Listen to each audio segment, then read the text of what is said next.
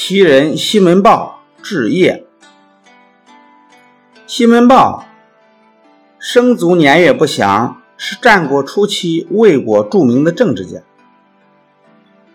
公元前四百二十二年，魏国国君魏文侯任命西门豹为邺令，也就是邺这个地方的县长。西门豹来到邺地后。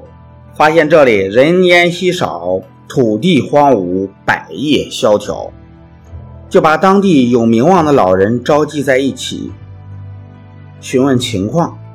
老人们都说：“嗨，这都是让河伯娶亲给闹的呀。”西门豹奇怪地问：“什么是河伯娶亲啊？”老人们说：“河伯。”是漳河的河神。巫婆说：“河伯每年都要娶一个媳妇，要是不给他娶媳妇，漳河就会发大水，把农田、村子全淹了。所以啊，本地的三老、千元每年都要向老百姓额外征税，搜刮的钱啊，多达数百万。”只拿出其中的二三十万给河伯娶媳妇，剩下的钱就和巫婆共同私分了。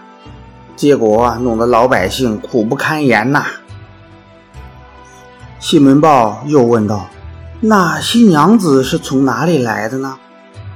老人们回答说：“每年快到河伯娶亲的时候，三老千元。”和巫婆就会四处巡视，见到哪户人家的女儿长得漂亮，就说这个姑娘该做河伯的媳妇，然后不由分说，立即放下聘礼就把人带走。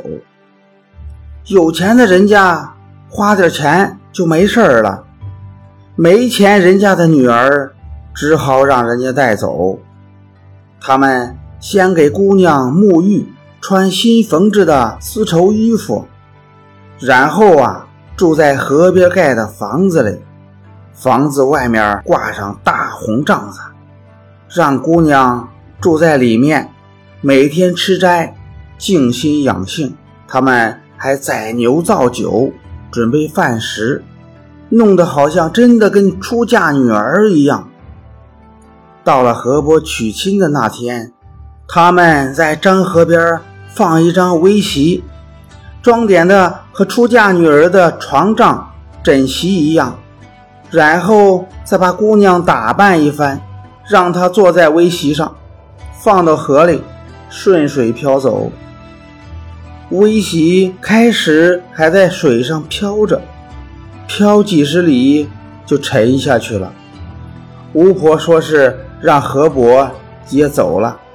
然后就举行仪式庆祝，所以有女儿的人家都逃到外地去了，这里的人口也就越来越少，地方啊也变得越来越穷。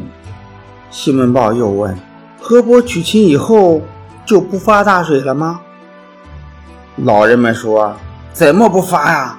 也发，但巫婆说了，要是河伯不娶亲。”洪水发的更大。西门豹沉思了一会儿，忽然笑了起来，哈哈哈！这么说来，河伯娶亲还挺灵验的啊。好吧，今年到河伯娶亲的时候，告诉我一声，我亲自去看看。到了河伯娶亲的那一天，漳河两岸站满了人，西门豹带领十几个卫士也来到了现场。三老、千元等地方官、豪绅和巫婆急忙跑过来迎接。那巫婆已经七十多岁了，后面还跟着几个穿红戴绿的女徒弟。西门豹说：“把新娘子带过来，让我看看漂亮不漂亮。”巫婆的女徒弟把新娘从帐子里面扶出来，来到西门豹面前。西门豹看了看这个哭哭啼啼的新娘子，皱着眉头说：“怎么找的？长得这么丑，还哭哭啼啼的，河伯怎么能满意呢？麻烦巫婆你去跟河伯说一声吧，告诉他我们再重新选一个，过几天再送去。”说完，手一挥，两个卫士走到巫婆面前，不由分说架起她。扑通一声，扔到河里。巫婆在水里挣扎了几下，就沉到河里去了。过了一会儿，西门豹叹了口气，说：“哎，年纪大了，就是不中用，这么长时间还不回来。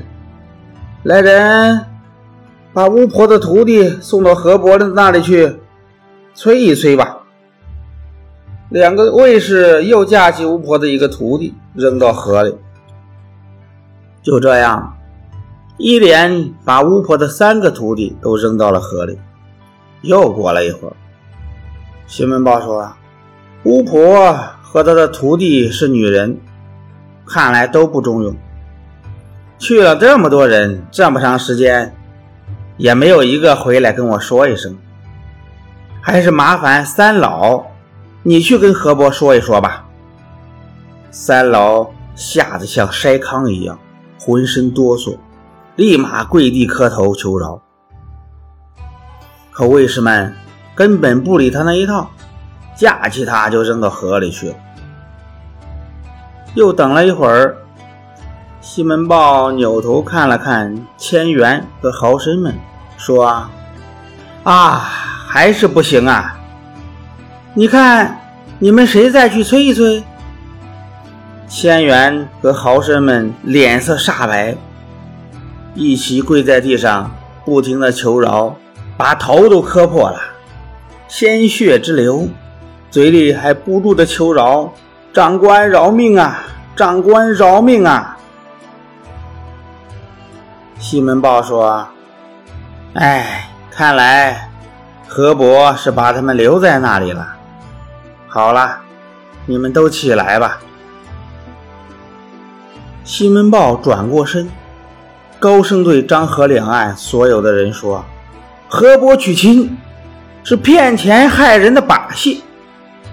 如果今后谁再敢提这件事儿，就把他扔到漳河里去见河伯。”从此以后，叶地再也没有发生过河伯娶亲的闹剧。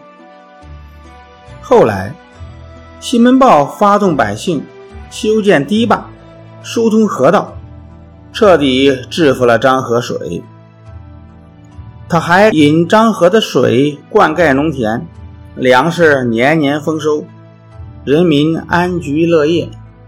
一代奇人西门豹的故事，从叶地逐渐流传开来，流传到今天。